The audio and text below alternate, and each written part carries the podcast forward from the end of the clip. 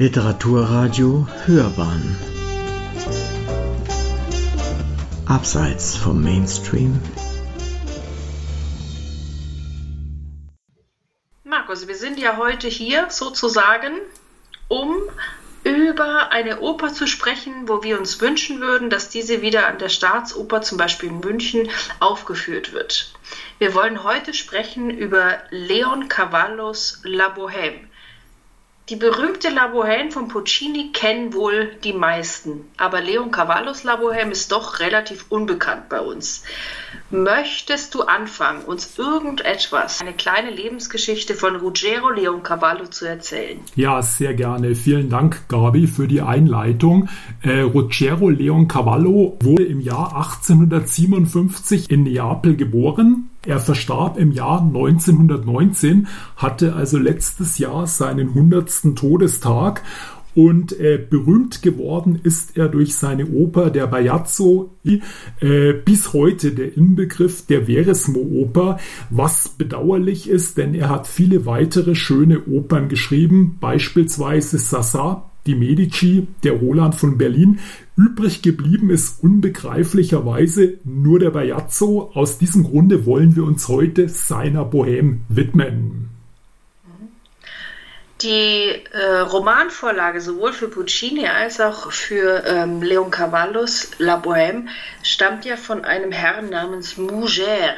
Und äh, du hast mir im Vorfeld erzählt, du bist einer der wenigen Leute, die die Romanvorlage auch gelesen haben. Möchtest du vielleicht für unsere Zuhörer zusammenfassen, wie du ähm, diesen Roman einschätzt und wie er dir gefallen hat? Ja, ähm, also dieser Roman äh, Scène de la vie de Bohème äh, wurde von Murger äh, in den 1840er Jahren geschrieben. Äh, das Thema, nämlich ja, ich sag mal, äh, das Pariser Künstlerleben, die verarmte Kunstszene im Quartier Latin in Paris ist heute veraltet. Und äh, dieser Roman, der übrigens vor einigen Jahren bei Steidl erschienen ist, äh, ist jetzt meines Erachtens kein literarischer Höhenflug, aber er ist eine sehr interessante Milieustudie. Ähm, er, er enthält interessante Charaktere. Heute ist das Thema aus der Zeit gefallen und wirkt auf den heutigen Leser doch sehr klischeebeladen in, wir, unsere Serie, sag ich mal, heißt ja Literatur wird Oper. Würdest du sagen, Mugers Roman damals im 19. Jahrhundert war ein Kassenschlager, war ein großer literarischer Erfolg, der heute ja vollkommen vergessen ist? Oder war das damals schon eine Nische? Nein, äh, damals war der Roman ein Kassenschlager, ein Welterfolg. Ja, man muss natürlich auch sehen, Paris war im 19. Jahrhundert die Weltkulturmetropole. Also nicht nur in Europa, sondern weltweit. Wer es als Künstler zu etwas bringen wollte, der ging nach Paris. Viele haben es geschafft, aber viele blieben eben auch auf der Strecke. Diesen Leuten hat Murcher sein Werk gewidmet. Es ist damals als Zeitungsroman in Fortsetzungen erschienen. Wurden denn von Leon Cavallo die Charaktere aus dem Buch vollständig übernommen? Wurden alle Charaktere übernommen an Anzahl und wurden die Eigenschaften der Charaktere übernommen?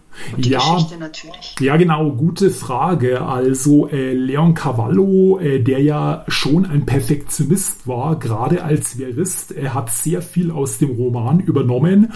Äh, viele der Charaktere, wenn auch nicht alle, teilweise wurden Szenen wortwörtlich in die Oper übernommen. Und äh, ja, also man kann sagen, dass die Oper schon relativ nahe am Original ist.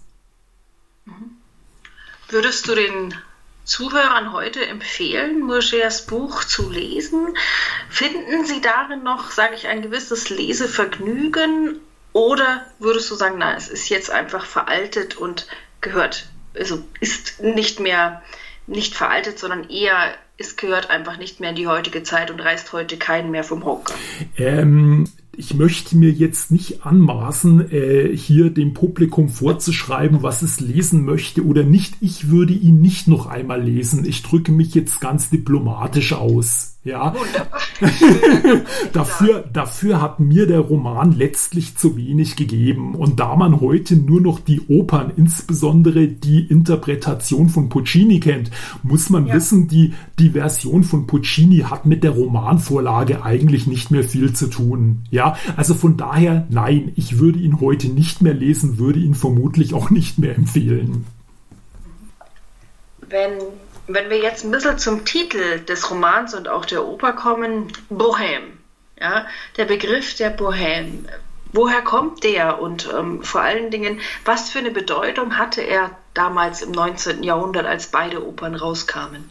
Ja, also dieser Begriff Bohème ist ja nichts anderes als die französische Version von Böhmen. Ja? Und damit war abwertend ja das äh, Zigeunertum ein Wort, das man ja heute im Deutschen auch nicht mehr verwenden sollte, gemeint. Ja, man meinte eine verarmte Kulturszene. Wörtlich übersetzt waren das, ja, damit waren gemeint Unordentlichkeit und lockere Sitten, was dann aber im Laufe der Zeit durchaus anerkennend gemeint war. Ja, ja heute hat es ja direkt etwas Nobles. Der ganz Begriff, genau. heute sagen, ja. absolut, genau. Aber ähm, der Begriff Bohème ist wirklich erst durch Murgers Roman äh, bekannt geworden. Ja, ansonsten war das ein reiner Insiderbegriff. Mhm. Cool. Und so. weil du sagst, äh, weil du eben gerade gesagt hast, heute ist es anerkennend, man muss ja bedenken, das Zigeunermilieu war ja damals en vogue. Man denke an Opernwerke wie Carmen oder Verdis Troubadour, ja, auch, äh, auch von Strauss, den Zigeunerbaron, ja. Also das war durchaus, äh, ja, ich sag mal, eine, eine Außenseitergesellschaft, die aber anerkannt wurde, weil sie Freiheiten hatte und kannte, die die Bourgeoisie so nicht hatte. Mhm. Ja, ja das, das glaube ich, vergisst man heute vollkommen, wenn man Roma, Sinti, Zigeuner darüber spricht. Mhm. Genau, dass, da, dass damit eben auch grenzenlose Freiheit verbunden war, ob nun zu Recht oder zu Unrecht sei dahingestellt. Murgers Roman entstand äh, im, im Frankreich des Bürgerkönigs Louis Philippe, das also durch einen starken Merkantilismus und eine, eine Erstarrung der Bürokratie auch des Kleinbürgertums äh, geprägt war. Mhm. Ähm, wenn ich jetzt halt etwas äh, in der Zeitschiene sozusagen 100 Jahre weitergehe, dann gibt es einen sehr, ich sag mal, interessanten Aspekt dieser beiden Opern und Andrew Lloyd Webber. Möchtest du dazu irgendwas sagen? Ja, das ist eigentlich eine Anekdote, ja, die so ein bisschen off-topic ist, aber doch ganz gut hierher passt. Also während äh, im Normalfall das Duell zwischen den Komponisten Puccini und Leon Cavallo um die Komposition der Bohème ja, nicht mehr im Publikum verankert ist, hat es in den 80er Jahren sehr stark Andrew Lloyd Webber, den berühmten Musical-Komponisten, inspiriert und angezogen und er wollte dazu ein eigenes Musical schreiben, zusammen mit seinem Librettisten Tim Rice. Und die Pläne haben sich dann zerschlagen, also er wollte den Stil Puccinis dem Stil Leon Cavallo Cavallos gegenüberstellen. Was aber übrig geblieben ist, ist das Memory, das man von der Katze Grisabella aus Cats kennt. Das sollte eine Hommage, aber auch eine Persiflage von Puccini sein. Ja, also das hat äh, Andrew Lloyd Webber selber mal in einem Interview mitgeteilt. Ja, also das, worüber wir hier reden, wäre unter Umständen auch ein berühmtes Musical geworden, hat sich dann aber leider Gottes zerschlagen. Würdest du sagen, dass wenn man darüber ein Musical geschrieben hätte, über das gewisse Konkurrenzverhältnis und so weiter, dass das tatsächlich damals, zur damaligen Zeit, Leon Cavallo und Puccini in einem Konkurrenzverhältnis standen? Absolut, ja. Also ähm, es ist nicht ganz geklärt, wie, die, wie, wie, wie dieser Streit äh, konkret entstanden ist. Es wird behauptet, Leon Cavallo, der ja auch ein sehr begabter Librettist war, ja, er hat zu all seinen Opern die Libretti selber geschrieben, habe angeblich sein Libretto zur Bohème Puccini verkaufen wollen, damit Puccini die Oper alleine komponieren kann.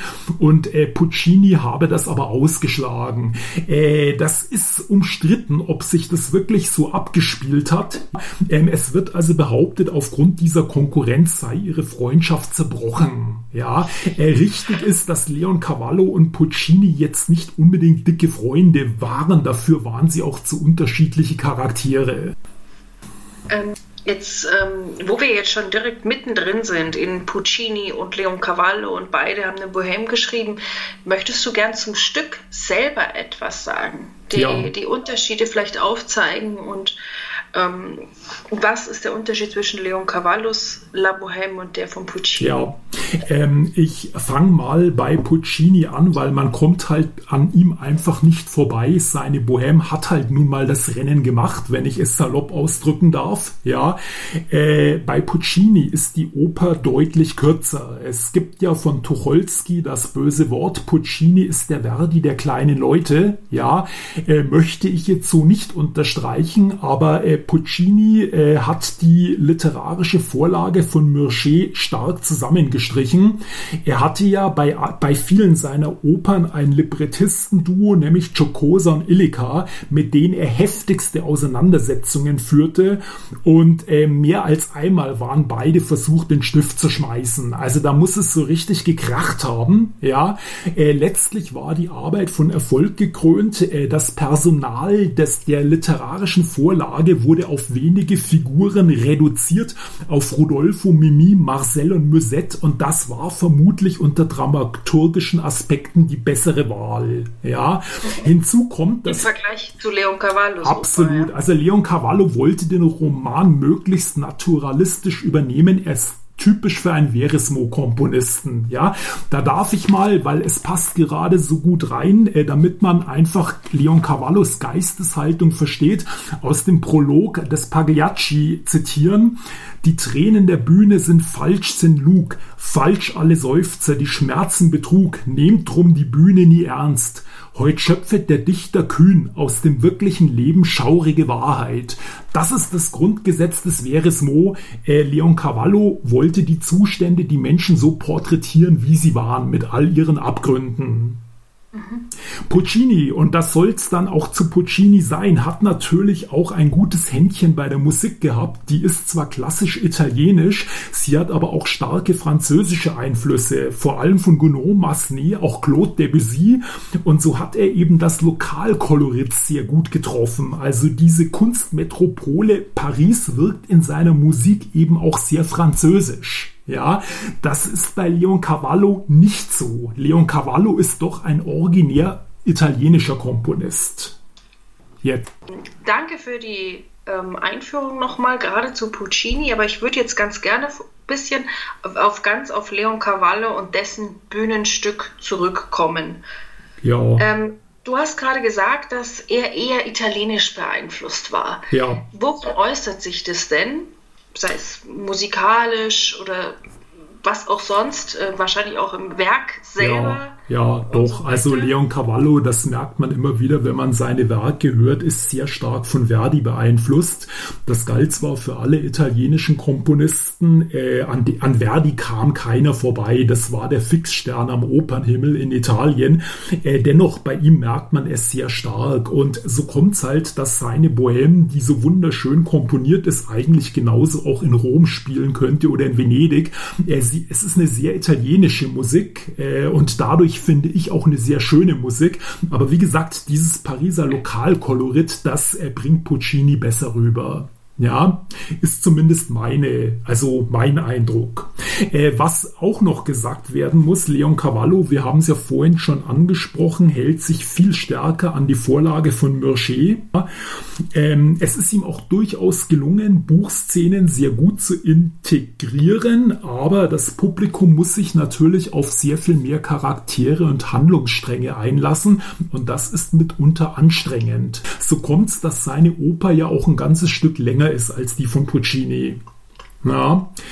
Dann, was auch wichtig ist, anders als bei Puccini, werden die Protagonisten bei Leon Cavallo nicht idealisiert. Also ganz seinem, seiner Überzeugung als Verist entsprechend, ja, ist Mimi beispielsweise sehr viel mehr die Mimi in Murchers Vorlage. Also sie ist äh, auch aufgrund ihrer, ihrer Schwindsucht, ihrer Lungenerkrankung bedauernswert, aber ein sehr schillernder Charakter. Sie ist durchaus egoistisch und berechnend. Also das wird bei Leon Cavallo passend zur Vorlage sehr deutlich auch in der Musik nachempfunden und im Textbuch.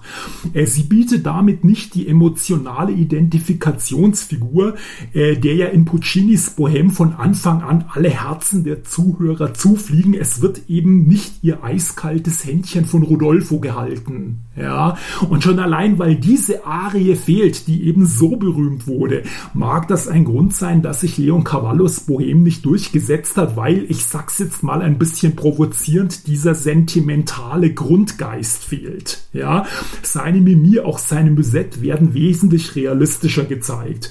Also, Leon Cavallos Figuren sind sperriger, weil er die Vorlage von Murger, die literarische Vorlage, wesentlich konsequenter umsetzt und aber auch sehr viel ehrlicher. Ja, auch in seinem Textbuch. Und das macht mir seine Interpretation sympathischer. Aber wie gesagt, das ist mein Eindruck.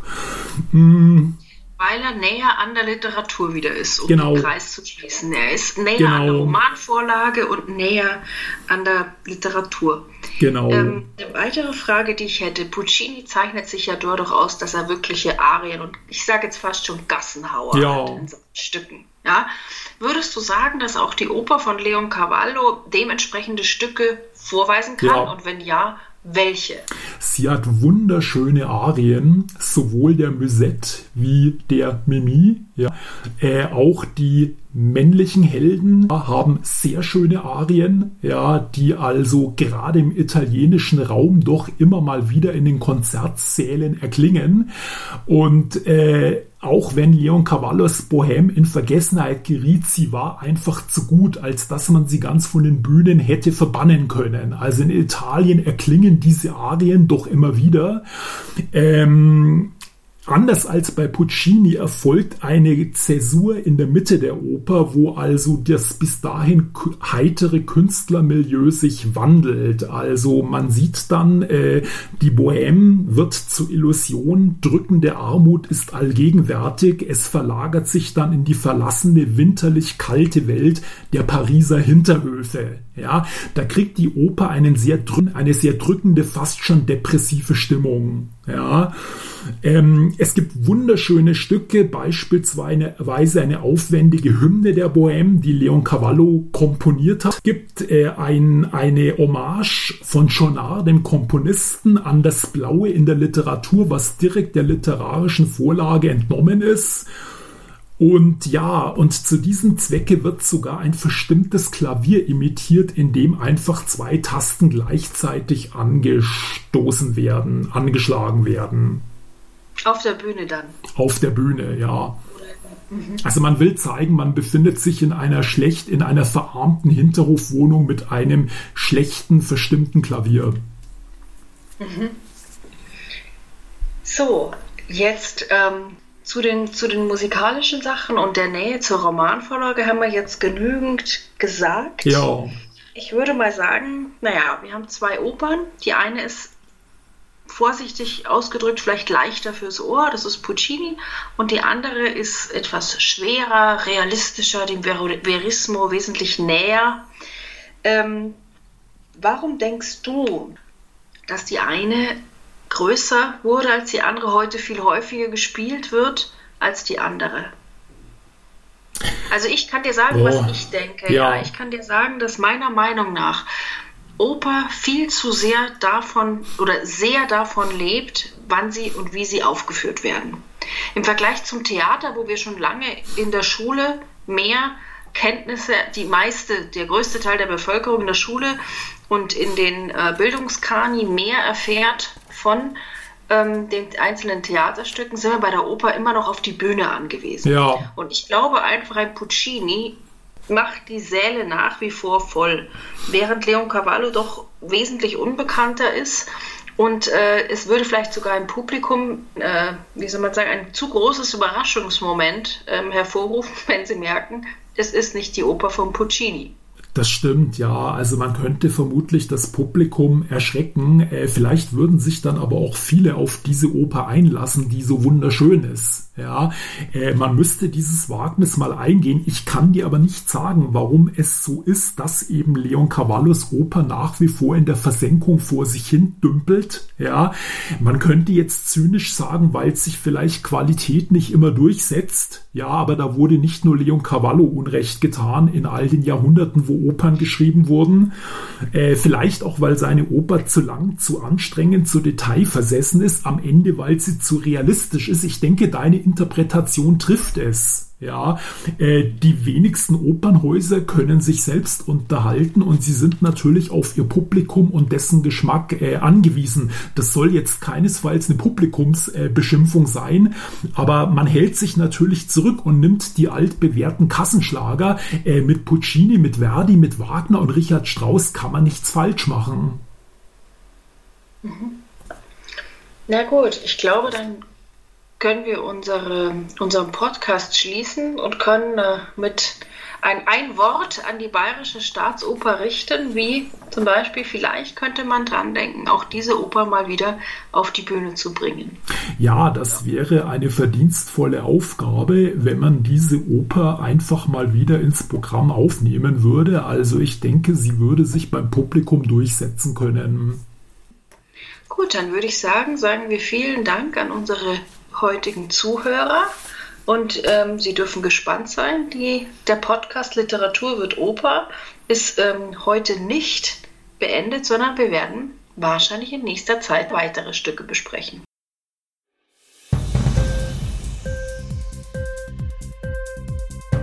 Hat dir die Sendung gefallen? Literatur pur, ja, das sind wir. Natürlich auch als Podcast. Hier kannst du unsere Podcasts hören. Anchor, Spotify, Apple Podcast, iTunes, Google Podcasts, Radio.de und viele andere mehr.